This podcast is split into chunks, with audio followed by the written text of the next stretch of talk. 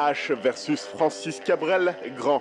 Dans les tentacules de Globtopus, plus grand. La famille Diesel, encore plus grand. Et maintenant, voici le plus grand podcast d'éteindre la lumière de tous les temps. Dangereusement beauf. Would you finger my golden circle, Mr. Bond? Un épisode avec de la science-fiction. Euh, c'est une petite série de science-fiction qui s'appelle Star Trek Discovery. Donc euh, série de Brian Fuller et Alex Kurtzman. Donc voilà, donc cette série a soit une chance d'être annulée au bout d'une saison, soit une chance d'être annulée au bout d'une saison et en plus d'être merdique. Du drame. J'ai vu euh, coexister. Du polar. J'ai bien envie de parler de Mindhunter. J'aime beaucoup cette série. Je trouve que euh, on n'est pas du tout face à un polar et je pense qu'il faut le savoir avant de le regarder parce que le marketing est vraiment ciblé très polar, très tout ça. De l'action. Je me souviens juste que dans ce film il y avait les Castaldi père et fils. De l'émotion. Je l'ai regardé sur mon vidéoprojecteur et putain revoir tous les films de Steven Spielberg comme ça sur grande façon, euh, ça m'a fait boum boum au cœur quoi. De la romance. Euh, notamment euh, un gros plan sur euh, Je dois être une meuf. Éteindez la lumière en partenariat avec Sony Pictures et EuropaCorp présente Joël et Bruno dans Dangereusement beauf. Couette couette, génial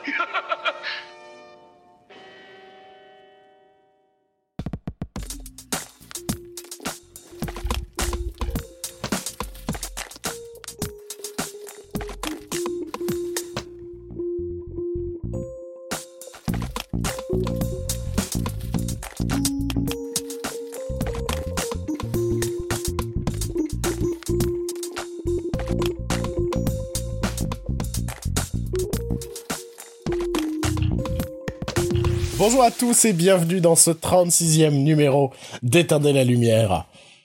Voilà, c'est comme ça qu'on fait une intro professionnelle. Euh, c'est aussi comme ça qu'on Bruno commence. Oui. Le podcast a un an Oh mon dieu. Oh mais tu m'as même pas prévenu. Je vais y repenser Les professionnels. Mais eh, là tu mets une musique euh, de, de fiesta.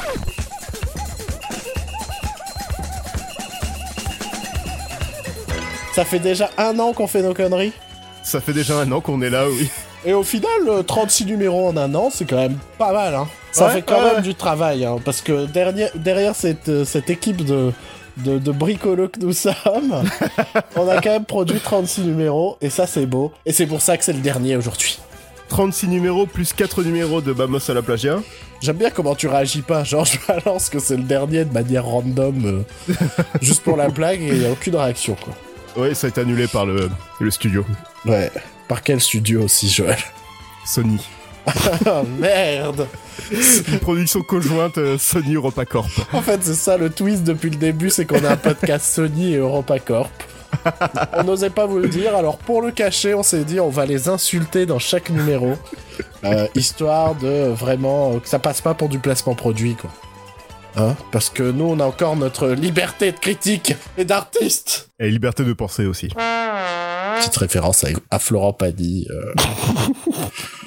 C'est c'est pas forcément obligatoire à chaque fois, quoi. Une de temps en temps, ça passe, mais euh, voilà. Sinon, comment tu vas Bruno aujourd'hui? Pas ouf, pas ouf.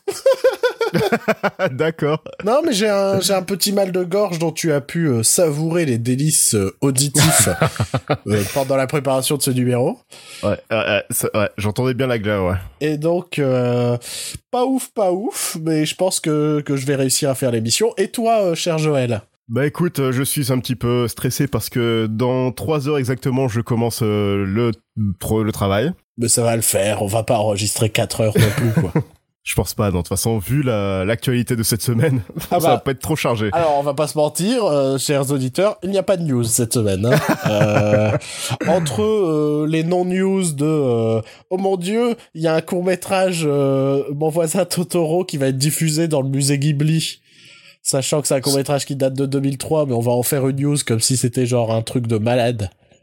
Et, avec des titres bien putaclic pour faire croire qu'il y a une suite qui va sortir au ciné, mais en fait pas du tout. Et, euh, et les news de bah tel tournage il commence, mais c'est la seule info qu'on a. On Ouais, s'est mais- dit ça vaut peut-être Ouais. pas la peine de faire des news cette semaine quoi. Je pense que la véritable grosse info de ces dernières semaines, c'est vraiment l'affaire l'affaire Weinstein. C'est ça. Et, et déjà la semaine dernière, on a hésité à en parler, mais je pense pas qu'on soit le forcément le, le le bon podcast pour en parler. tu ouais, vois c'est sûr. Ouais, ouais, Euh, c'est sûr. ouais. Entre euh, deux tocards cyniques qui balancent des conneries tout le temps. Ouais. Pourtant, on a un avis dessus et, et un avis euh, parfaitement logique et sensé. Mais, euh, mais je sais pas. On pense qu'on n'est pas forcément le, la bonne plateforme pour en parler. Et donc, à la place, euh, on va parler de. Kingsman. Ouais. Ouais. Entre autres. Mais je pense Voilà. qu'on va parler de Kingsman en fin d'émission. Euh, histoire de d'amener les gens à écouter tout le podcast parce qu'il y aura des trucs un peu plus random dont on va parler euh, aujourd'hui. Je suis à deux doigts d'appeler l'épisode Random Shit 2, mais ça ferait ça- c'est un peu tôt pour pour une suite quoi. Deux semaines après, ouais, c'est vraiment, c'est vraiment tout On soon. dirait on dirait euh, chez Sony, tu vois, si on était encore chez Sony, on nous on ferait euh, Random Shit 2, tu vois. Oui, évidemment. si ouais, un truc ouais. marche, il le ba- il balance tout de suite la suite quoi. Mais euh, non, nous nous on fonctionne un peu plus. euh, On a plus une démarche d'artiste, je pense. Ouais, je, je cherchais un comparatif. mais On est plus. euh, On est plus les, le, le- merde, j'allais dire, on est plus à Weinstein Company que Sony, mais non, c'est pas bon. C'est pas le bon moment, Joël. voilà pourquoi je veux pas qu'on en parle. Bref, ce sera coupé, ça. Non, non, je refuse que ce soit coupé. Quoique c'est toi le monteur, donc après tu fais ce que tu veux.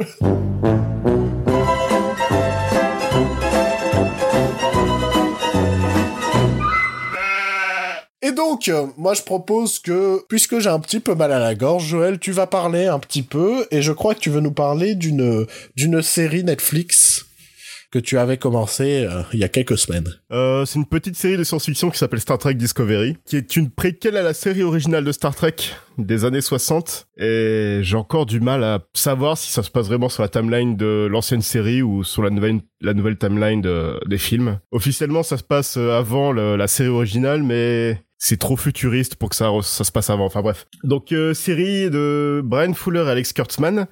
Donc, un mec qui fait des bons trucs et un mec qui fait des moins bons trucs.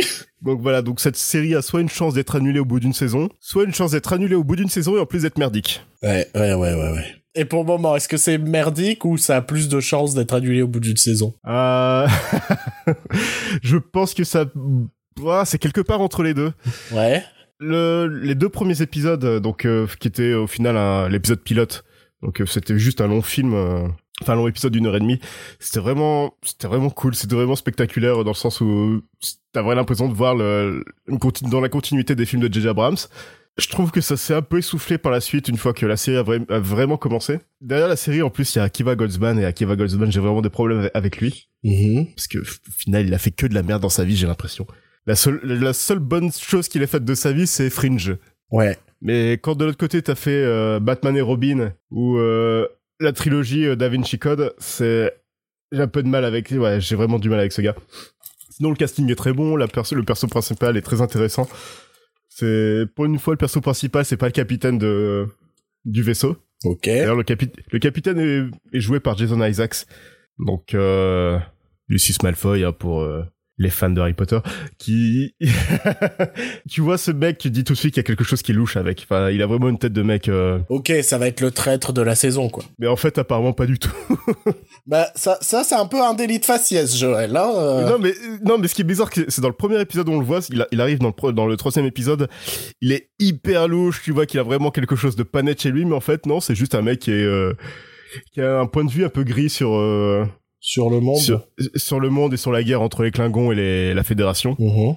Du coup, il est, il est prêt à tout pour, pour, pour pouvoir gagner cette guerre, mais en même temps, il est, c'est un mec très, très honnête et très, euh, très, je dirais pas bon, mais euh, qui veut le bien pour la Fédération en fait. Ok. Est-ce que tu dirais que Jason Isaac souffre du syndrome Willem Dafoe? C'est-à-dire que quand tu le vois dans un film, tu te dis ok, ça va être le traître ou le méchant du film, Ouais, totalement. Ouais, et ouais, qui existe totalement. pourtant des films où il est ni traître ni méchant, mais on garde forcément en tête ce côté, euh, bah par le visage, par le, le, le charisme aussi. C'est C'est exactement ça, ouais. ça t'amène forcément à penser qu'il ne peut jouer que le méchant Mais en fait, non, pas du tout. Il peut aussi jouer des gens euh, dans les nuances de gris. dans les nuances de gris. Moi, j'ai pas j'ai pas envie de voir Fifty Shades of Grey avec Willem Dafoe, tu vois. Avec William Dafoe et Jason Isaacs. Ouais. Oh les deux. Oh mec, il y a Jason Isaacs avec, avec ses cheveux longs. Il y a peut-être un concept à développer. hein. Jason Isaacs avec ses cheveux longs. Ah, dans Harry Potter, oui, bien sûr. Mais euh, sinon, il il a pas les cheveux longs. Willem Dafoe a plus souvent les cheveux un petit peu mi-longs, tu vois. Ouais. Une petite coupe. euh, Je pense que là, le point coiffure doit faire chier 95% de nos, nos auditeurs. Mais euh, je pense que c'est intéressant euh, d'en parler. Voilà, exactement. Non, mais sinon, c'est une série vraiment sympa. Ce que j'aime bien, c'est que on retrouve le côté exploration, mais en même temps, euh, c'est un côté technologique qu'on n'avait pas vraiment vu dans les anciens Star Trek, je trouve. Ouais. Où tu vois, ils sont en train de- vraiment de créer la nouvelle technologie que tu verras par la suite dans la dans les dans le futur de la saga. Et qui fera plus cheap parce que euh, le, le début de la saga été tourné il y a 50 ans. Voilà, c'est ça. euh, Là, ça se passe dix ans, dix ans avant la série originale. Ouais. Et tu vois, c'est déjà des décors assez euh, assez complexes, euh, vraiment bien foutus tout ça. Et dix ans après, t'as l'Enterprise de Captain Kirk où c'est tout vide, euh, tout de la même couleur. Tout est en carton. euh. Voilà. Ouais, non, mais ça, c'est toujours le souci quand tu fais une préquelle, quoi. Il faut utiliser le pouvoir de l'imagination pour s'imaginer que euh, les choses sont plus développées par la suite. Ouais, non, mais c'est ça, c'est le seul problème que j'ai avec cette série, mais sinon c'est c'est sympa, c'est vraiment sympa. Ok. Euh, bah tiens, puisque tu as parlé de Fringe et qu'on était en train de parler de série, j'ai bien envie de parler de Mindhunter. Oui, Euh, bah si, oui. il y a un petit rapport avec Fringe Bah oui, parce bah oui, qu'il y a repensais, Anna ouais. Torv dans la série, Ouais, euh, qui ouais, était le perso qui était, euh, j'ai oublié le nom du personnage dans Fringe. Olivia. Olivia Dunham, euh, personnage principal de Fringe, qu'on retrouve dans cette série, mais dans un rôle bien plus petit, alors qu'elle est très présente dans le marketing. Putain, non, mais non, j'avais tellement hâte de la revoir. Ouais, mais attention, je n'ai pas fini la saison, il me reste encore Ah trois épisodes. Et depuis deux épisodes, elle devient quand même plus importante. Ouais, mais euh, par contre, ça m'a vraiment fait quelque chose de la revoir. J'ai vraiment eu ce truc de euh, putain, euh, elle m'a manqué. on la voit pas quoi. beaucoup, hein. Ouais, on la voit pas beaucoup en plus. Hein. Ouais, ouais. Euh, ça m'a vraiment donné un petit flashback de mes années Fringe, où vraiment Fringe, c'était la série que, que je regardais tout le temps, qui était... euh, J'étais à fond dedans, c'est mon, c'est, c'est mon X-Files à moi, quoi. Ouais, bah oui. Et donc ça m'a fait un, un petit plaisir de la revoir. Donc, qu'est-ce que Mindhunter? Euh, Mindhunter est une euh, série Netflix. Encore. Putain, mais décidément, euh, ça, ça devient compliqué. Ça devient compliqué parler cinéma et série dans cette émission sans aborder le mot Netflix. Je pense qu'un jour on va essayer de faire une émission sans le dire. Ce sera pas la semaine prochaine, je pense pas, parce qu'il me semble que en fin de semaine va sortir euh, 1922 sur Netflix. Euh, l'adaptation d'une nouvelle de Stephen King, donc forcément je risque d'en parler. Et la semaine d'après, il y a Stranger Things aussi. Bon, bah, c'est pas pour cette année, mais il y aura un moment, un podcast où on ne parlera pas de, de Netflix. Donc, Mindhunter, série Netflix, euh, dont on a beaucoup parlé puisque, euh, David Fincher a réalisé plusieurs épisodes, Mhm. euh, et il a aussi le statut de producteur, mais ce n'est pas le créateur. Euh, contrairement à ce que je dis un peu partout, genre la nouvelle série de David Fincher, non, le créateur c'est euh, Joe Penhall, Penhall, Mhm. euh, et puisque je suis quelqu'un de sérieux, je ne suis pas allé voir du tout ce qu'il a fait d'autre dans sa carrière. Euh, sinon, l'autre producteur de, de cette série, c'est aussi Charlie ouais, Theron. ouais, je voulais euh, citer rapidement. Voilà, donc c'est la série de Charlie Theron, on peut le dire aussi. Non, mais après, je veux bien, David Fincher a quand même réalisé euh, pas mal d'épisodes dans la saison. Joe Penhall a écrit La Route avec euh, Viggo Mortensen. D'accord, l'adaptation, ok. Ouais. Ok. Euh, David Fincher, il a quand même réalisé quatre épisodes sur les 10, tu vois. Donc, Ouais. oui, je... mais je trouve que le raccourci de dire que c'est la série de David Fincher est compliqué. C'est plus facile à dire, puis ça marque plus. Ouais, Euh, bah oui, c'est juste histoire de vendre un peu plus, quoi. voilà, Euh, ça. alors, qu'est-ce que ça raconte? Mindhunter, ça se passe en 77. Mhm. L'année de sortie de Star Wars, donc très important. ouais, je crois que c'est pas du tout fait mention une seule fois dans toute la série, mais c'est pas grave. Euh, ça se passe en 77 et euh, c'est euh, c'est pas une histoire vraie, mais c'est quand même inspiré de certains faits réels. Qui Ouais. est, euh, en gros, c'est le développement un petit peu de de d'analyse plus psychologique des meurtriers et notamment du développement dans cette époque du terme de tueur en série. Mhm. Et euh, en fait, on est, c'est, c'est, moi, c'est un des trucs qui me dérange un peu. Euh, j'aime beaucoup cette série. Je trouve que euh, les les les trois quatre premiers épisodes sont vraiment très très bons. Mais un petit coup de mou vers le milieu, j'espère que ça va se rattraper sur la fin. Mais on n'est pas du tout face à un polar, et je pense qu'il faut le savoir avant de le regarder, parce que le marketing est vraiment ciblé très euh, très polar, très tout ça. Ouais. Il y a des mini-enquêtes, parfois. Euh, soit le temps d'un épisode, soit le temps de deux épisodes, mais c'est entrecoupé de plein de choses. Mais on n'est pas face à un, à un Zodiac, contrairement à ce que j'ai pu lire dans plein d'articles qui m'a amené à me demander si les journalistes spécialisés regardent réellement ce qu'ils critiquent. parce que j'ai vraiment vu plein de comparaisons à Zodiac et chez les mecs, c'est juste parce qu'il y a David Fincher et que ça parle de tueurs en série. Mais là, C'est on- juste des raccourcis faciles, quoi. Là, on n'est clairement pas face à une longue enquête, tu vois. Euh, L'idée, en réalité, derrière le derrière euh, la série, c'est euh, on assiste notamment à beaucoup d'entretiens entre euh, deux mecs du FBI, dont un spécialisé, enfin les deux sont spécialisés dans la psychologie, mais de manière différente. Il y en a un qui c'est vraiment le, le le jeune le jeune bleu, tu vois, qui Mhm. euh, qui a vraiment envie de, de développer plus le truc, et l'autre c'est euh, le mec qui fait ça depuis 20 ans, une méthode un peu plus archaïque, mais qui se retrouve à s'allier avec ce jeune bleu et vont apprendre un peu euh, à améliorer les réflexions et les enquêtes plus psychologiques, on va dire. On assiste beaucoup plus à des discussions, des dialogues, des longs dialogues, notamment avec des tueurs en série qui ont réellement existé. Et pour moi, c'est là-dedans où en gros la série brille. Je trouve que euh, ces phases d'entretien et tout, moi c'est un truc que j'aime beaucoup dans dans dans dans les thrillers, dans les bons thrillers et dans les beaux polars. Et là, il y en a pas mal, sauf que la différence c'est que en gros, on n'est pas face euh, pas toujours parce que en gros, c'est le souci. Pour en parler, parce qu'il y a quand même des petites enquêtes dans la saison, donc il y a forcément des moments où c'est des interrogatoires, on ne sait pas qui est le coupable. Mais la plus Mhm. grosse partie de la série, on parle à un mec qui est déjà arrêté, qui est déjà en prison, on sait qu'il est meurtrier, on sait, euh, il y en a un, en gros, il a découpé la tête de sa mère, et il, il baisait la tête de sa mère régulièrement, quoi. Mhm. Et, euh, et ce sont des mecs qui ont réellement existé et on sait que, en gros, ils discutent juste avec eux pour savoir pourquoi, pour essayer de comprendre pourquoi. Mhm. Il n'y a pas cette réelle notion d'enquête. Ce qui fait que quand la série se met à avoir des micro-enquêtes dans sa saison, je trouve qu'elle se perd un peu. Ouais, ouais. J'ai l'impression qu'ils ont fait ça pour faire ah les gens s'attendent quand même à un polar un peu plus traditionnel donc il faut forcément qu'on ait des épisodes d'enquête et je trouve que c'est là-dedans où la série est moins forte parce que souvent l'enquête elle est très brève très courte il y a trois ou quatre protagonistes et euh, il n'y a pas de grosses péripéties là-dedans. Après, attention, je n'ai pas encore vu les trois derniers épisodes de la saison. Il paraît qu'ils sont excellents. Donc, euh, je vais bien voir ce que ça va donner, mais euh, je trouve que la série aurait été... Elle est déjà très bonne. Alors là, j'ai tapé carrément dans mon micro, donc je vais redire la phrase. Je trouve que la série est déjà très bonne, mais elle aurait pu être excellente si elle ne s'était qu'attardée au final à ce côté plus original de ses entretiens avec ses tueurs en série. Ouais, ouais, ouais. Donc, euh, tout le côté psychologie du- des personnages, quoi. Ouais, bah ouais, en gros, c'est vraiment une analyse psychologique de de la folie des meurtriers et comment aussi le fait de s'entretenir qu'avec ces mecs-là va amener les deux personnages principaux par moments à se poser des questions dans leur propre vie. Il y a toujours cette petite influence où euh, justement euh, le le, le j'allais dire le meilleur tueur en série. si, c'est ce que je veux dire, mais pas complètement. Mais il y a ce personnage de euh, Ed Kemper qui est un vrai tueur en série Ouais.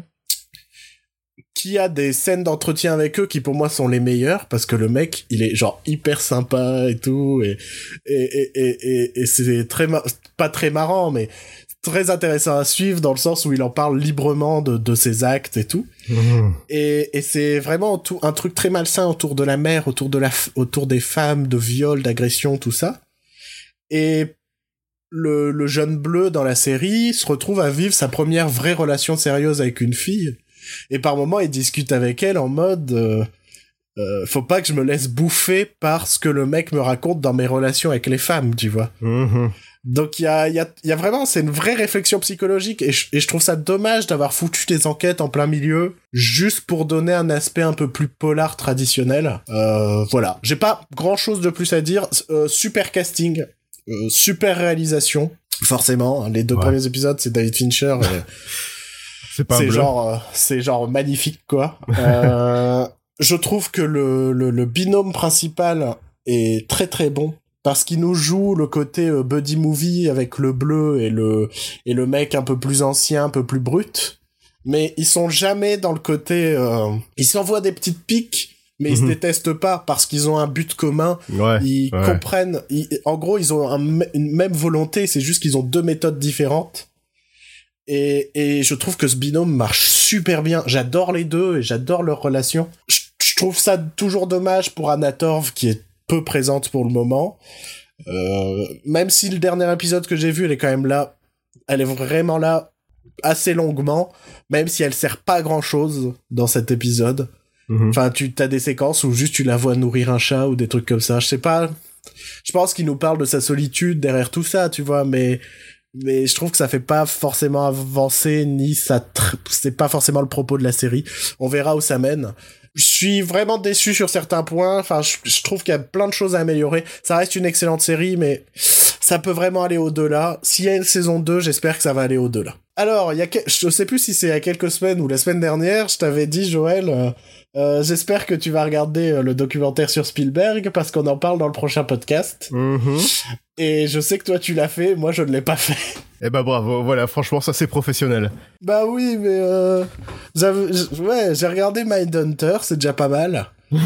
mais euh, ouais, c'est vrai, c'est vrai que je l'ai pas fait. En même temps, le documentaire fait deux heures et demie. Ouais, mais non, tu les vois pas passer. hein. C'est un documentaire d'HBO, si je me trompe. C'est un documentaire pas. HBO, ouais. Bah tu peux, tu peux nous en parler puisque maintenant toi tu l'as vu et moi j'écoute euh, en silence. Mais vous me connaissez comme je suis bavard. euh. Mon silence est bavard aussi. HBO a sorti son documentaire sur Spielberg réalisé par, je vais le dire tout de suite, Suzanne Lacey, Ok. Qui avait déjà réalisé d'autres documentaires pour HBO avant ça. Je ne saurais pas dire lesquels parce que je ne regarde pas beaucoup de documentaires en général. Bref, ce documentaire revient sur la vie et la filmographie de Steven Spielberg. Donc euh, beaucoup d'extraits de ses films entrecoupés d'interviews de, de, de, de plein de gens qui l'ont entouré, qui ont tourné avec lui comme euh, J.J. Abrams, euh, Christian Bale, Eric Bana, Drew Barrymore, Kathleen Kennedy, notre bon vieux copain de George Lucas et euh, plein d'autres personnes aussi évidemment, dont les parents de Steven Spielberg, je ne savais pas qu'ils étaient encore en vie. Oh merde, ah bah Ouais. non, je savais pas du tout. Et d'ailleurs, euh, j'étais étonné de les voir encore en vie. Je me suis renseigné sur ses parents après ça et j'ai appris que sa mère était morte peu, av- enfin cette année quoi, en début d'année. D'accord. Voilà. Euh, dé- Désolé. voilà. euh, euh, désolé tonton. Je sais pas, qu'est-ce qu'il y a à dire dessus à part que ben j'adore. Bah, euh, je peux te poser des questions. ouais, enfin ouais, j'a- enfin, ouais, vas-y. Parce que moi, tu sais que ma peur principale, c'est que ce n'était que bah qu'un côté comment? Trop. euh, en gros, j'ai des termes anglais mais pas français dans ma tête. D'un côté, on, on, on se félicite trop entre nous et et on, on regarde juste des extraits des films, on les commente en faisant c'était formidable, c'était génial, c'était super. Ouais. Est-ce que est-ce que c'est que ça? Alors ouais, forcément vu que Spielberg a quand même une grosse présence, il est même interviewé plusieurs fois dans le film, c'est assez. euh, ça le met forcément sur un piédestal parce que. Bien euh, sûr. après c'est Steven Spielberg, il est forcément sur un piédestal après tout ce qu'il a fait dans sa vie. T'as beaucoup, enfin il parle beaucoup de sa vie, de son de son enfance et de comment ça a influencé sa, sa ses films. Son Mhm. cinéma, on sait très bien qu'il y a eu des problèmes avec son père et du coup ça, évidemment le père est beaucoup absent dans dans ses films. Et d'autres choses comme ça, tu vois beaucoup de de, de passages, enfin des, des extraits de de de de de, films. je dis, je vais pas dire familiaux parce que ouais, il y a des films familiaux, mais il y a aussi des films euh, qu'il a tourné avec euh, toute sa bande de potes euh, ciné- cinéastes tels que George Lucas ou euh, Francis Ford Coppola, euh, Brian De Palma et Martin Scorsese. Donc tu le vois, ils ont tous, euh, ils ont tous la vingtaine d'années en train de foutre la merde, en train de jouer au billard et dire, de- dire des conneries. Mhm. Ce qui est assez marrant à voir au final. Ouais, ça, ça doit être intéressant d'être plus dans l'intimité, quoi. Et oui, après, tu vois beaucoup d'extraits de ses films, il, il en parle, et après, il y a des, j'ai quelques, quelques déceptions parce qu'il y a des films qui, qui le zappent complètement. Ah ouais? Ok, ouais. Euh, 1941, il en parle fait en disant, ouais, bah, c'était mon premier gros flop et j'étais dégoûté. Mhm. Euh, Hook, il en parle pas du tout. Ah ouais? Ouais. Ouais, Sérieux? Ouais, ouais, genre Hook, c'est complètement zappé. Euh, beaucoup de ces films modernes, euh, tels que, enfin, comme Tintin, euh, Est-ce qu'il n'y a pas une question de droit pour les extraits, tout ça, qu'ils pouvaient pas obtenir ou... bah, je sais pas, parce que les extraits, on voit des extraits de Hook pendant le film, mais il y a aucune interview par rapport à Hook, par exemple. Et Ouais, mais on- après, Julia Roberts s'est fâchée avec lui. Ouais, Euh, Robin Williams est décédé. ouais. Euh, Bah, Dustin Hoffman. Dustin Hoffman était dans le film.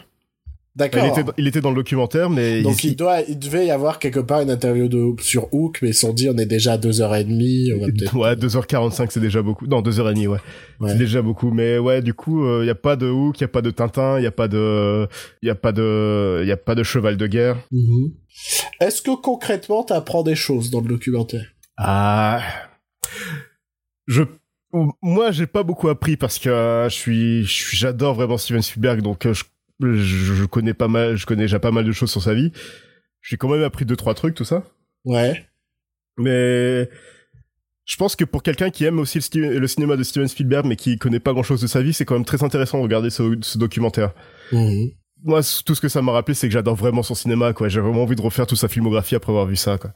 Ouais. Le, le seul film contemporain dont il parle vraiment, il parle de Lincoln, tout ça, Bridge of Spies, mais il s'arrête vraiment sur Munich, Ouais. et tu sens que le message qu'ils veulent passer, c'est par rapport au problème qu'il y a en ce moment au Moyen-Orient, quoi. Ouais. Et ça, ça se termine un petit peu sur ça.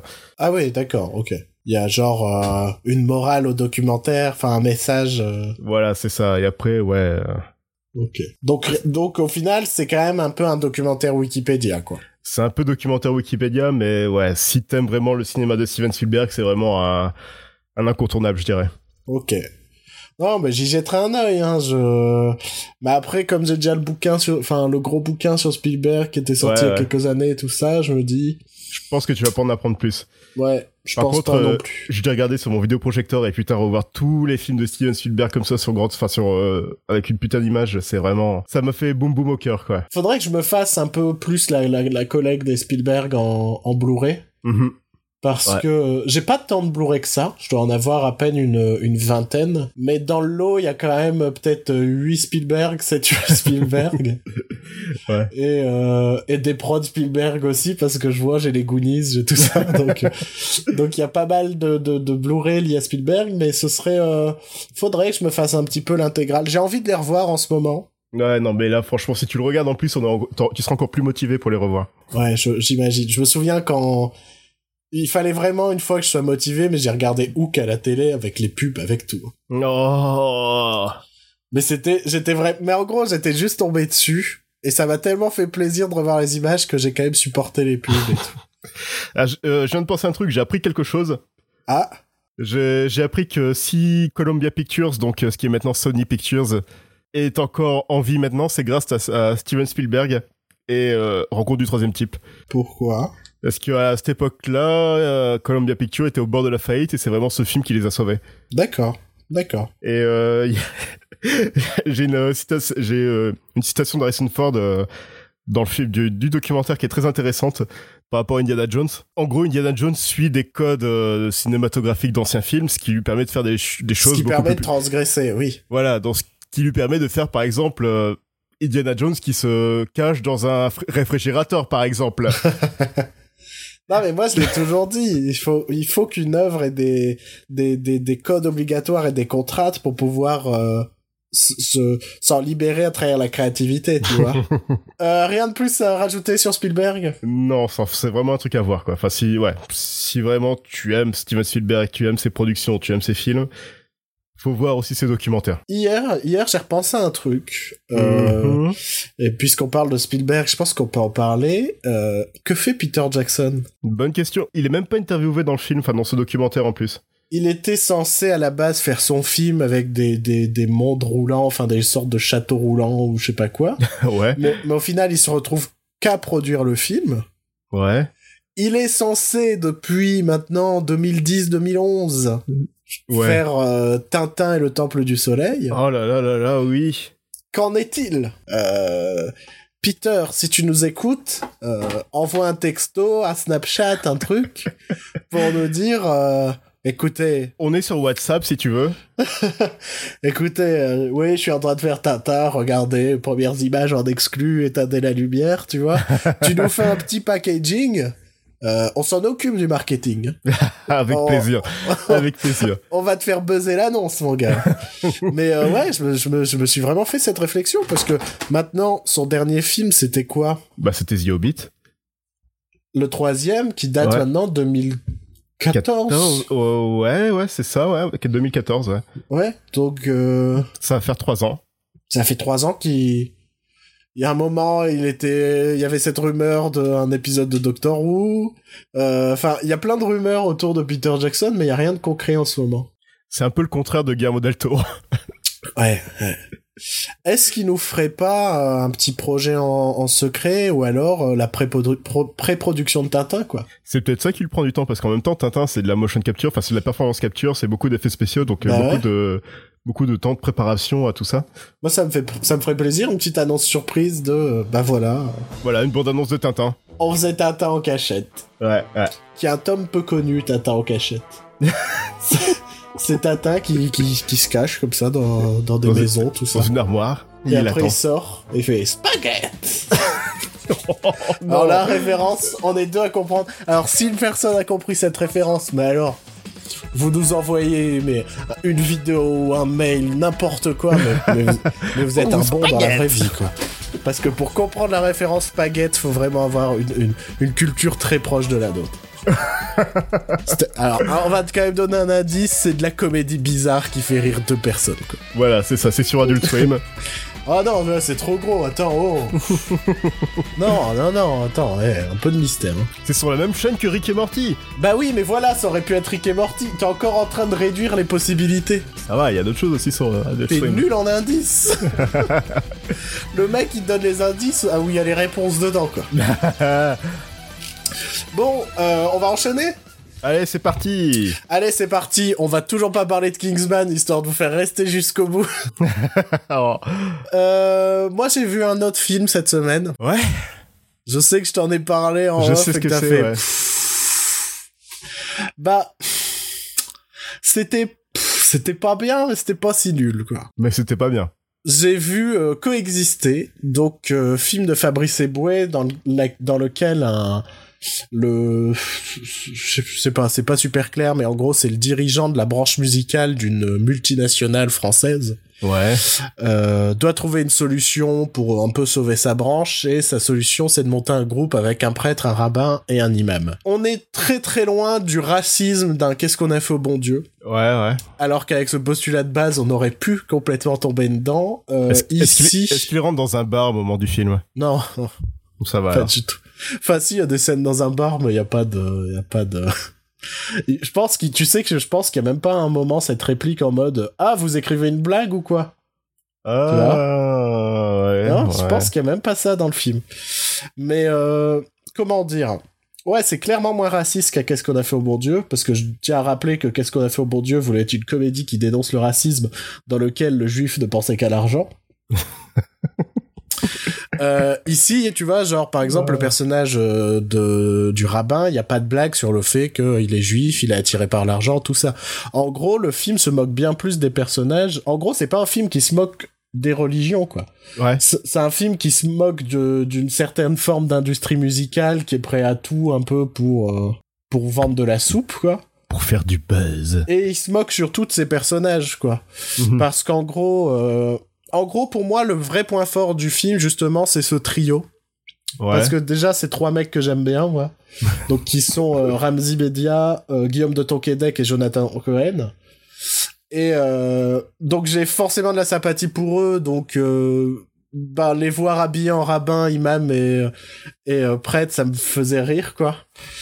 Mais on se moque plutôt de leur, perso- de leur personnage dans le sens où, bah, forcément, le prêtre, il est un peu cucu, quoi.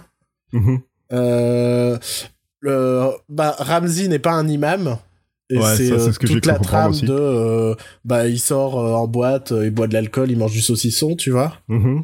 Et Jonathan Cohen, c'est un rabbin pas à la retraite, mais euh, comment dire, qui s'est un peu fait euh, comme quand t'es rayé de l'ordre des médecins, mais que t'es rayé de l'ordre des rabbins. Excommunié?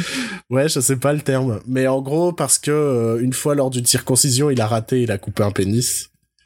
Et, et, et il a de la culpabilité parce que il imagine la vie de ce mec sans pénis et comment sa vie euh, doit être maintenant. Ouais.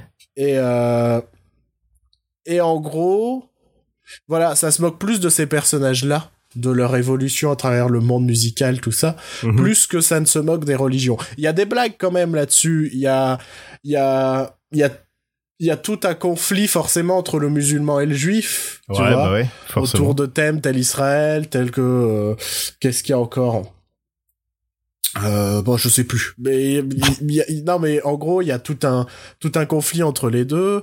Euh, c'est c'est pas marrant, mais c'est marrant parfois quand même, quoi.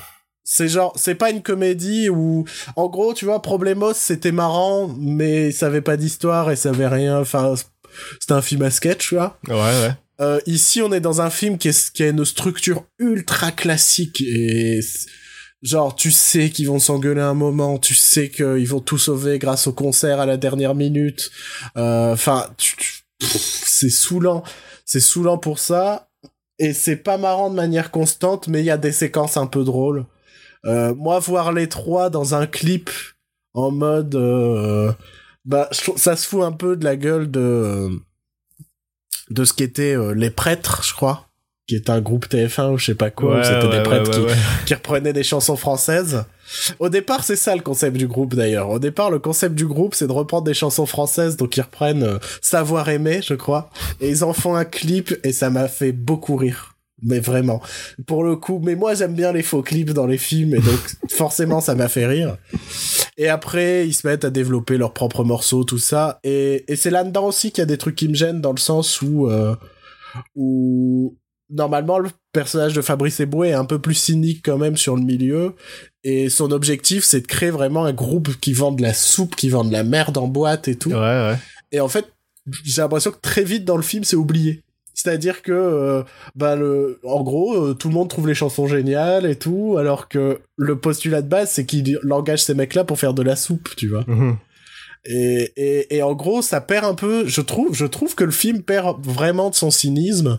Euh, Fabrice Eboué, il s'est pas du tout donné de rôle. C'est-à-dire que euh, il est présent tout le long du film, mais il ne fait rien du tout. Il fait rien du tout, quoi. C'est Ah ouais. le producteur, mais euh, bah il les accompagne et de temps en temps il fait ah oh là là, eh, faut pas boire de l'alcool en public, quoi. mais il a aucun personnage.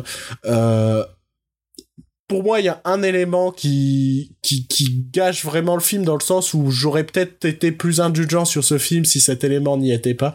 C'est euh, Audrey Lamy, Ouais. euh, qui est présente vraiment euh, tout au long du film puisque c'est l'assistante de Fabrice Eboué et je ne la supporte pas.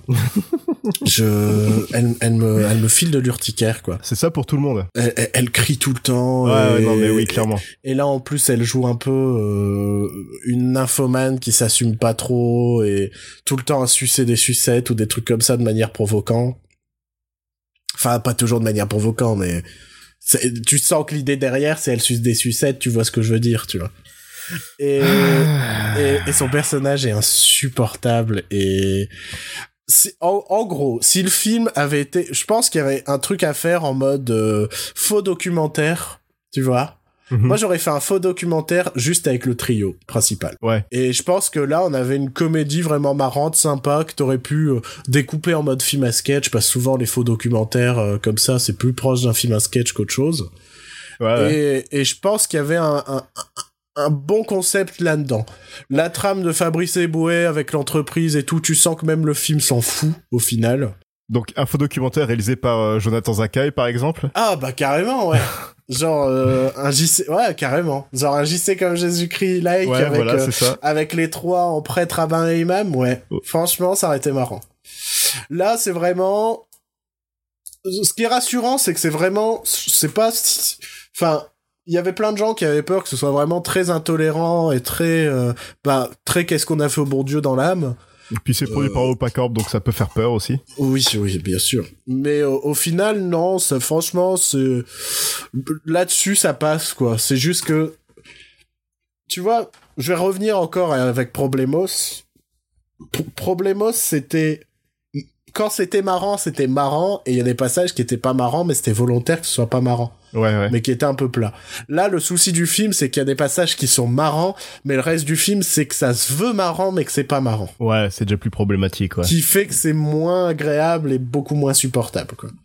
Donc il y a deux trois rires à lâcher mais pas non plus euh, voilà. C'est pas le Mhm. pire truc que j'ai vu cette année. J'ai vu un j'ai vu un truc immonde mon gars et je suis trop déçu que ce soit un film de 2016. T'as regardé quoi? Euh, j'ai regardé j'ai vu euh, à fond avec Ouais. euh, José Garcia et André Dussolier. Non mais mec, c'est le pire film que j'ai vu depuis 10 ans. Je te jure. Ce- sans mentir, c'est c'est la c'est insupportable quoi. C'est c'est c'est cheap 4000 alors que le film il a coûté 14 15 millions, je crois. Mhm. Euh, c'est ridicule, il y a rien qui tient debout.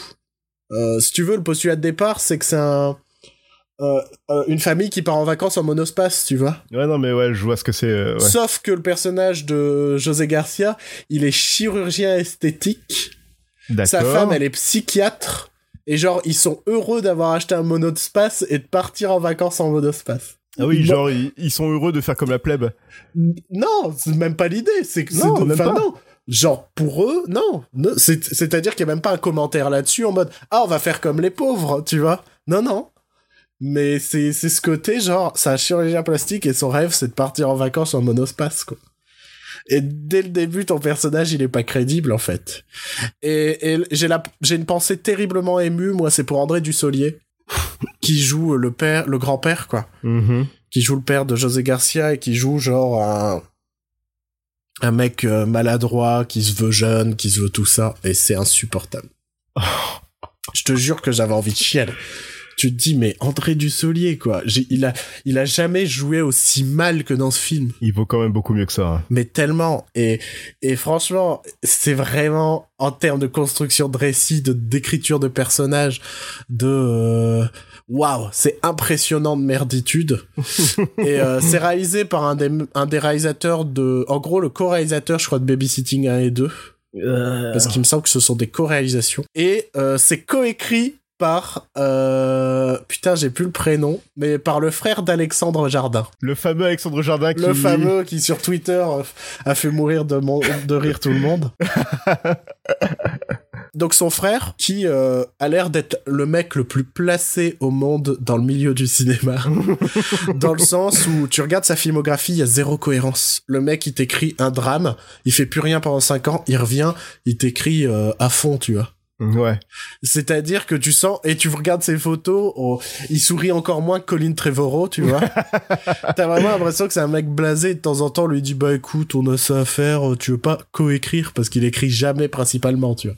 Chaque fois, il est là en, en, en- pour coécrire le film, et, Mhm. et je fais, putain, mais c'est, c'est de la merde, quoi. De toute façon, dès le postulat de base, il est merdique parce que l'idée c'est que, en gros, euh, c'est un régulateur, régulateur de vitesse qui plante et la voiture elle roule à 160 km heure, euh, Ouais. tu vois. Mhm. Et je fais, putain, mais le mec qui a écrit ce film n'a jamais monté dans une bagnole, quoi. parce que si un régulateur de vitesse plante, euh, bah, il régulera plus, c'est tout, quoi. c'est, tout, tu vois. Et, et en fait, il y a, il y a 0% de crédibilité. C'est vraiment un des pires trucs que j'ai vu depuis 10 ans. Sincèrement. Et je suis dégoûté que ça date de 2016. Sur une échelle de... Ma femme s'appelle Maurice à... à bras ouverts, c'est où à peu près? Comment tu veux que j'ai, comment tu veux que j'établisse là-dedans? Ça n'a genre aucun rapport, quoi.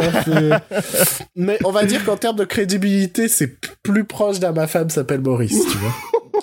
En mode vraiment, euh, oh mon dieu, euh, c'est quoi le postulat de base de ma femme s'appelle Maurice? Comment, comment il, il se retrouve à déguiser euh, Régis Laspalès et en le faisant passer pour sa femme? Je sais plus du tout, mais je me souviens que ce film m'a rendu malade. Comment est-ce que tu re- comment tu regardes Régis Laspalès et tu dis putain j'ai un bon plan vous allez vous passer pour ma femme? Je me rappelle plus du tout de ce film. Franchement, je pense que je, je, je crois que mon cerveau a consciemment bloqué tout souvenir de ce film.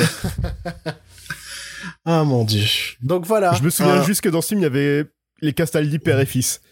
Ouais. Ça- Voilà. ça- c'est déjà une preuve de la qualité d'un film je pense.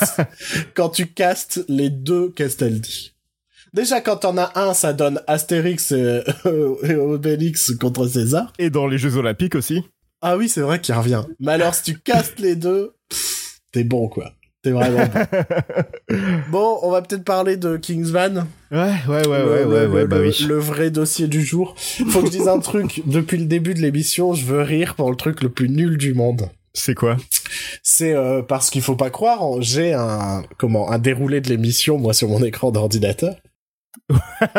On dirait pas comme ça, hein. On dirait pas, on dirait pas. Bah surtout que c'est même pas dans l'ordre de l'émission. donc, donc ça explique des choses. Mais euh, Et en fait, depuis le début de l'émission, j'ai marqué en gros Shanong Tatum. Et ça me donne envie de rire depuis le début. voilà. Ah, j'avais dit que c'était nul. Oui, j'ai prévu. oui. Mais voir Shanong Tatum depuis le début, ça me fait rire. Voilà. Tu vois, ça te fait rire un peu. Oui, T'oses non, mais pas, c'est drôle.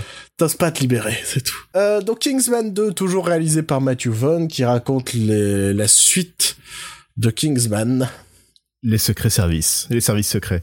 les secrets services. J'ai mon, mon- ouais, je, je l'avais Tu en anglais dans ma tête et je l'ai Tu dit en nous as français. fait euh, Astérix et Obélix au service secret de Sa Majesté. là. oh là là, quel film aussi. Il est, c'est pas le pire, c'est pas le pire. Ah, c'est pas le pire, mais il faudrait qu'un jour on, on fasse une émission sur, euh, sur, Sur les comédies françaises et qu'on a. on va l'en. Ouais, je sais pas. Mais il y a un truc à faire. Parce que. Tu veux vraiment que je meure, hein, c'est ça? On a vraiment des chefs-d'œuvre de comédie française. Bon, Kingsman 2. Pour ceux qui ne savent pas vraiment ce que c'est, euh, parce qu'il y a peut-être des gens qui n'ont pas vu le premier, qui connaissent pas le premier, le concept de Kingsman, c'est que c'est un peu... euh, imaginez un cassos anglais qui se retrouve euh, agent secret pour euh, le le l'agence la plus prestigieuse anglaise, quoi. Voilà. C'est à peu près ça, quoi. Et un ça, jeune ouais. cassos anglais, tu vois, un, un ado, quoi. Ouais, un chab. Ouais. Voilà. Donc voilà le concept, à peu près, à peu de choses près. Quelle est ta relation, toi, avec le premier Kingsman? Alors à la base j'aime beaucoup Matthew Vaughn. Euh, Kika c'était fun, X-Men First Class m'avait beaucoup m'avait vraiment réconcilié avec la franchise X-Men qui était euh, à son point le plus bas à ce moment-là. Et Stardust c'est un Princess Bride moderne qui est complètement sous-estimé. Euh, le premier Kingsman je l'avais beaucoup adoré. C'était c'était con, c'était c'était subversif, c'était il y avait une bonne réelle stylisée. Et pour moi le plan séquence dans l'église euh, avec euh, tous les tarés là, c'est avec Freebird en fond, c'est vraiment une- l'une des séquences les plus jouissives du film. Ouais. Et c'était c'était un hommage à l'époque des James Bond euh, avec Roger Moore où ça se prenait plus du tout au sérieux, il y avait des gadgets de n'importe où, des cascades n'importe comment. Et ça c'était assez rafraîchissant parce qu'à la même année, il y avait euh, le spectre de le spectre euh, avec Daniel Craig. C'était la même année? C'était la même année, ouais. D'accord, ok. Donc euh, de l'autre côté, t'as ouais, t'as Daniel Craig qui est en train de déprimer avec une larme dans le- aux, aux yeux euh, sur le sens de la vie, tout ça. Et de l'autre côté, t'as Kingsman qui se prend pas au sérieux, qui est complètement débile, tout ça. Et c'est assez rafraîchissant. C'est marrant que tu parles de cette, cette euh, opposition entre James Bond et Kingsman, parce que dernièrement, je me suis fait la réflexion que si un jour il devait faire revenir Austin Powers, je les vois bien le faire revenir dans euh, justement ce, ce milieu d'agents secrets désormais euh, dépressif et, euh, et euh, tu Ouais. vois, se faire cette, se faire cette opposition entre euh, Austin Powers, qui est un pastiche des James Bond des années 60, qui se retrouverait dans le monde des James Bond de 2010, tu vois. des James Bond et des Jason Bourne, tu vois, en mode euh, tout est sombre et gris, et, Je ne sais plus qui je suis. tu vois? Ouais, ouais, je vois. Voilà, c'était une petite aparté. Euh, moi, Kingsman, comme tu le sais, c'était pas déjà ma tasse de thé euh, pour, Ouais, le, ouais, pour le tasse de thé, ça tombe bien, on parle de d'espion anglais. humour. Euh, en, soi, en soi, je, bah, je trouve que l'humour de ta blague est plus fin que l'humour du film. Euh, moi, moi c'est vraiment un des trucs qui m'a dérangé dans le premier, c'est ce côté très beauf dans l'humour. Ouais, mais je trouvais justement que la classe ultime de Colin Firth dans le film balançait plutôt bien, contrebalançait plutôt Ah bien. euh. ouais, mais je pouvais pas quoi. Parce que ouais, mais je, je trouvais que dans dans le film justement, on le montrait que lui, ah, il était trop à l'ancienne, alors que le jeune, ah, il est cool et tout. Et en plus, il pécho les meufs et tout.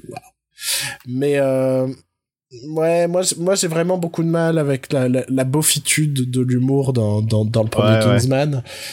Et, euh, et surtout, euh, c'est marrant parce que toi, tu apprécies la réalisation et moi, je ne l'aime pas, quoi. Moi, il faudrait qu'on m'explique comment fait Matthew Vaughn pour tout rendre fake. Tu vois? Ouais. Mhm. Et, Alors que c'est censé se passer plus ou moins dans notre monde, mais le monde des agents secrets, lui, est tout fake, quoi.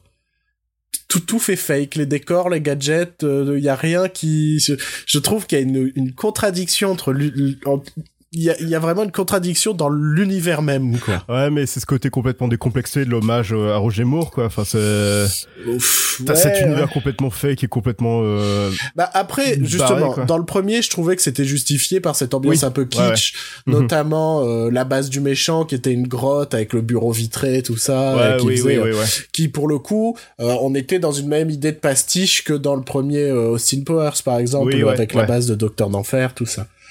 Euh, donc maintenant, on en vient au deuxième, au deuxième Kingsman, qui est euh, le même, mais en moins bien.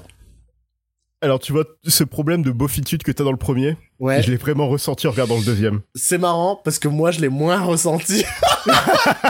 C'est parce que t'étais déjà habitué au premier. Ouais, bah, en fait, je m'attendais tellement à pire, tu vois, sur le côté Ouais. beauf, que j'ai trouvé qu'ils ont un petit peu réduit, mais je dirais bien un petit peu. C'est un autre type d'humour beauf. Ouais, C'est-à-dire mais- que le premier, c'est très cul, très cul. Celui-là, c'est drogue et, euh, et un peu de cul quand même, quoi. Voilà, c'est ça, mais... Tu- Et, sans- caca aussi.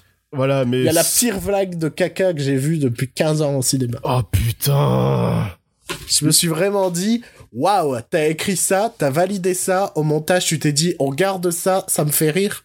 Surtout que cette scène-là, tu pouvais la finir sans cette blague-là, ça marchait très bien. Mais oui, en fait, je trouve qu'il manque vraiment un humour fin dans, dans, dans, dans, dans cette saga, quoi. C'est, Ouais, et ce qui marchait dans ce film-là, ça marche plus parce que déjà, t'as Colin Firth qui, qui revient. Gros twist, on s'y attendait pas. Euh, mais j'ai pas l'impression que Colin Firth est vraiment motivé à jouer dans ce film. Il a l'air complètement passif et ça... Alors, je, me- je me suis fait réflexion. Je me suis vraiment dit, est-ce que c'est parce que le personnage vit aussi un, un trouble de, de mémoire et de personnalité? Là, ouais, il a là, il vient de vi- vivre un gros traumatisme quand même parce que... Parce euh, que, attention spoil, hein, il était mort dans le premier, mais en fait, il est rela. Hein. Oui, voilà. C'est, euh, je trouve qu'ils l'ont correctement justifié dans le sens où euh, ce qui lui est arrivé sert plus tard dans le film. Oui, ouais, mais Tu vois du, du coup, il manque euh, ce... Ouais, il manque le Colin Firth qu'on avait dans le premier et ça... Ça me déçoit un petit peu. Moi, le, le, le, je trouve que le film fait encore plus fake que le premier. Beaucoup de fond vert. Mhm. Euh, tout ce qui est scène de labo, tout ça, c'est en fond vert. Tu sais pas pourquoi. ouais, ouais, c'est- ouais, ouais. J'ai l'impression qu'il est, euh, il se rapproche d'un Robert Rodriguez qui tourne de plus en plus en fond vert et tu comprends pas pourquoi. euh, tu parlais de la séquence de justement cette scène d'action de. On n'a pas du tout expliqué le pitch du 2, je viens de remarquer. Oui, mais en fait, le pitch du 2, c'est exactement le même que le premier, sauf qu'à la place de Samuel Jackson, vous avez Julianne Moore, et à la place de téléphone portable, vous avez les drogues. Je dirais que c'est même encore plus con que le premier. Parce que, en gros, euh, le personnage de Julianne Moore crée une drogue qui peut tuer les gens en un certain nombre d'heures. En fait, non, Ou ouais, elle deux crée une jours. drogue, enfin, elle, C'est pas clair. Elle, elle ajoute une substance dans toutes les drogues, vu qu'elle contrôle tous les marchés de drogue du monde. Et donc, elle, crée, elle met une substance dans toutes les drogues pour pouvoir euh, contrôler, enfin, pas contrôler les gens, mais les empoisonner, quoi. Ouais. Et en gros, elle dit qu'elle a un antidote, mais qu'elle donnera l'antidote que si elle est, re- enfin, si en gros la drogue est léga- légalisée Toutes les drogues sont et légalisées. ouais. est, et que grâce à ça, elle sera reconnue comme la femme la plus riche du monde. Ouais, voilà, c'est ça. Voilà, voilà son but dans la vie. Et je me suis dit, mais c'est con. je me suis vraiment fait cette réflexion dans le film, genre, ok, en fait, t'es triste parce que t'es pas considéré comme la femme la plus riche du monde alors que tu l'es. Donc tu vas tuer des millions de personnes juste pour que tu fasses, eh, je suis la femme la plus riche du monde au final. Elle va tuer les millions de ses consommateurs, de ses clients pour... Donc après, elle aura plus de clients. Donc après, elle pourra plus être la femme la plus riche du monde. Mais euh...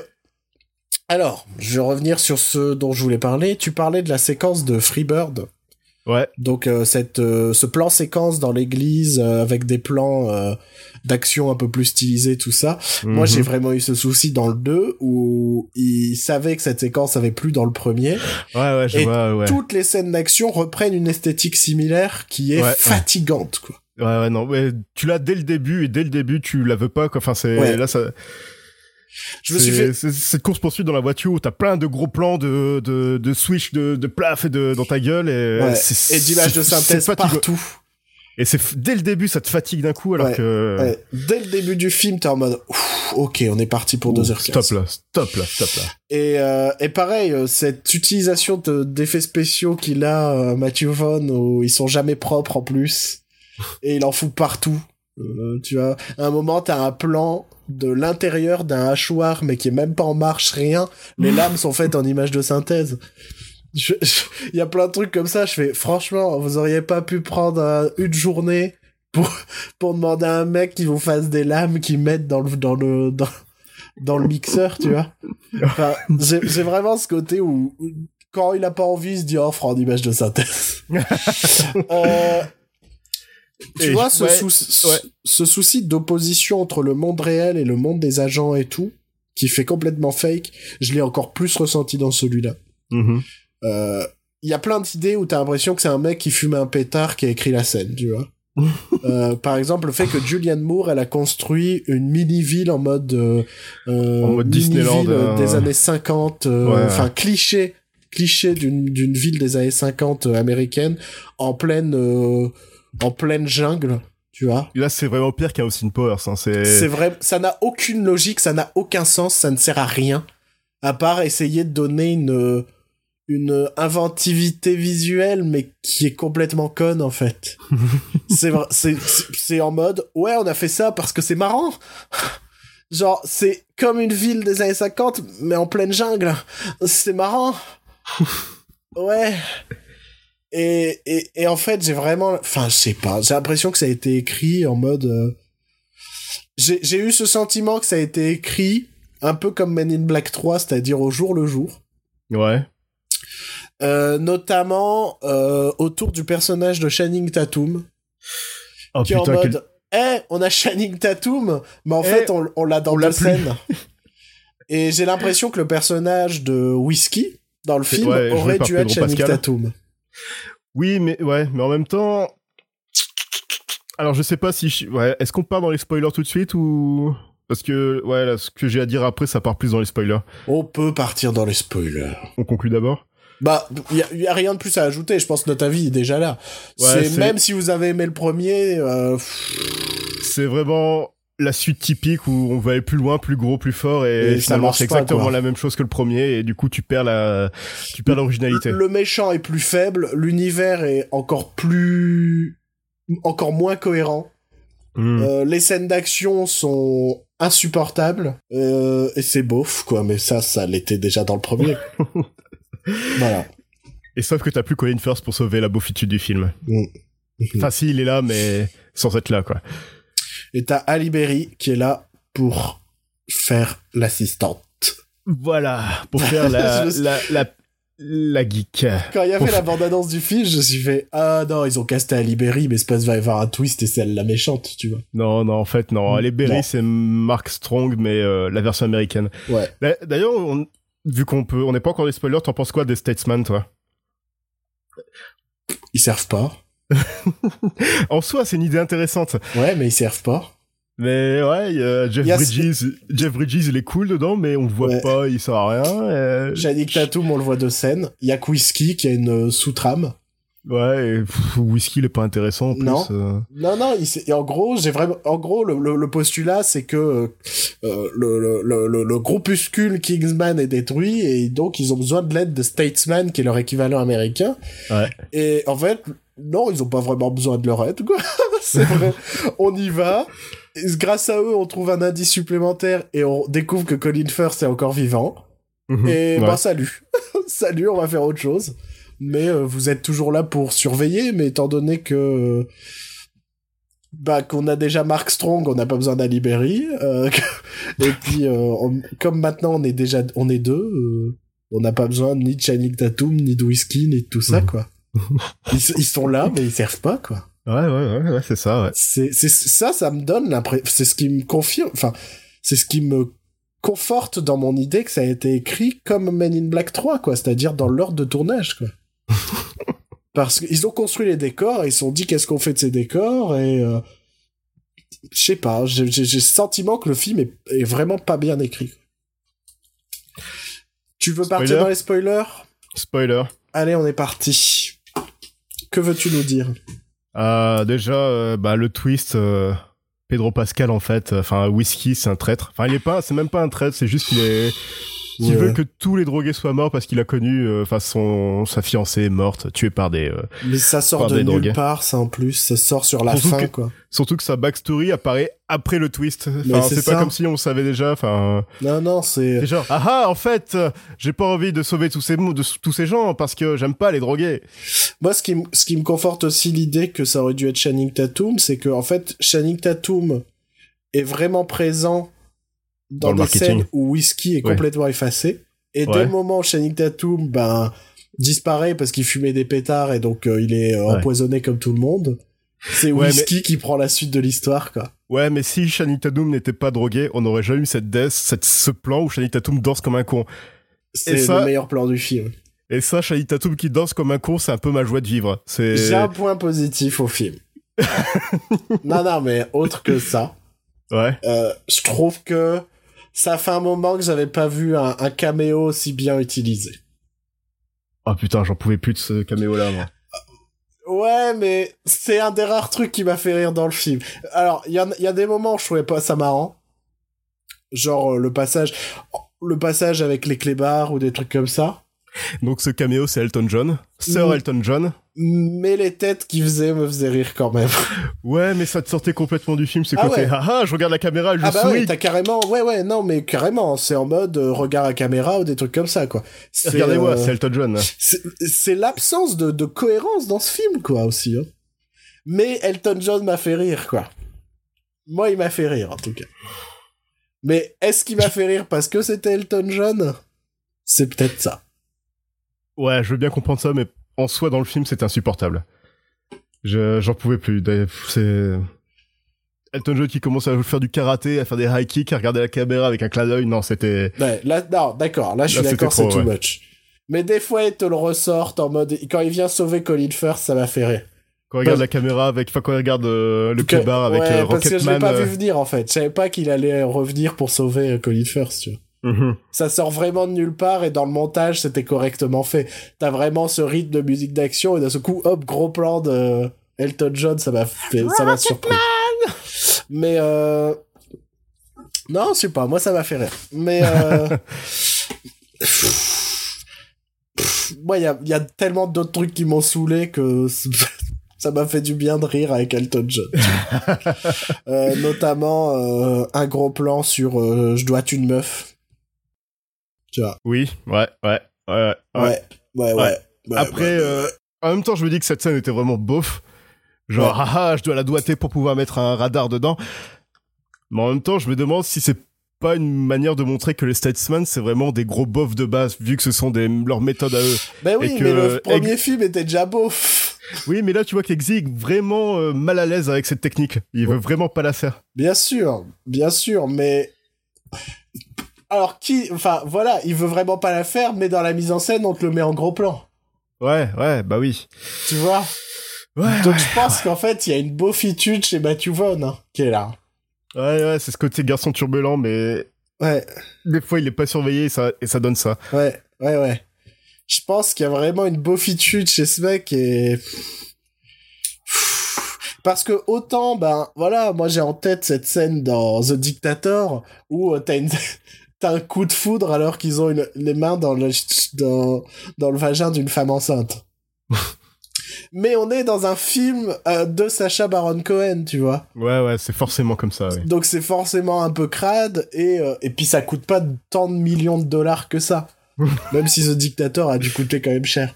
Mhm. euh, là, on est dans un truc qui se veut en même temps pastiche de James Bond, qui se veut blockbuster, mais en même temps comédie, tu vois.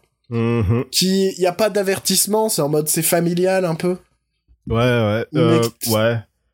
Mais que t'es quand même dans un. Bah, moi, il y avait des jeunes hein, dans la salle. Je crois que c'est R aux États-Unis. Mais, mais qu'au final, t'es face à un truc de beauf et. euh, Ouais, ouais, c'est, c'est dommage. Franchement, ça, moi, ça m'a déçu. Ouais. Non, ouais. ouais. En- pour moi, moi, je reste sur le fait que. euh, je préfère un, un Man from Uncle, tu vois. Ouais, ouais, j'adore aussi. Man- C'est une comédie plus fine. Euh, Qui est réalisé par le compère de Matthew Vaughn en plus. bah ouais, par, par, Par Guy, Guy Ritchie. Ritchie. Et, et c'est plus fin, c'est... Pourtant, on est tous les deux dans de la comédie d'espionnage, mais complètement autre chose, parce que l'autre, c'est un film d'action. L'autre, on est quand même, on est plus dans, c'est beaucoup plus de blabla de tout ça, quoi. Euh, Man from Uncle. Là où Kingsman, c'est du Roger Moore, le Man from Anchor, c'est plus du Chuck Henry. Ouais. Et c'est plus marrant et plus fin. Largement. Bon, bah, je pense qu'on a fait le tour. C'est un sorti peu. la même année en plus que Kingsman et que Spectre. Ah ouais, d'accord, il y a eu trois... Et les Dis trois donc. films d'espionnage, et le meilleur, c'était pas du tout James Bond. C'est fou. C'est vrai que dans mon classement, je pense que James Bond est dernier, malgré le fait que j'ai pas aimé Kingsman, tu vois. bon.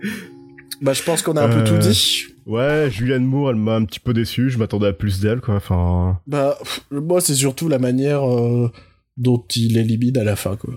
ouais. Sur le coup, je croyais que c'était pas un gag, mais que ça allait amener vers autre chose, tu vois. Et non, il est éliminé comme ça. Ouais, elle meurt d'une overdose. Ouais, c'est super nul. je me suis vraiment fait, mais c'est nul. C'est genre, elle meurt d'une overdose, vraiment. C'est nul. Il y a ce plan final qui est complètement débile, mais qui m'a fait mourir de rire. C'est euh, Channing Tatum en Kingsman. Il est tellement énorme que son costume, enfin, il, est- il rentre pas dans son costume. Il a une gro- trop grosse tête pour ce chapeau melon. Mais c'est Shining Tatum. Shining Tatum, tu mets dans n'importe quelle tenue, c'est marrant. C'est une forme de magie, tu vois. Je sais pas ce qu'il a, ce mec, mais il a quelque chose de très drôle. euh. Mais en fait, bah, je pense qu'en fait, c'est ça. Je pense que.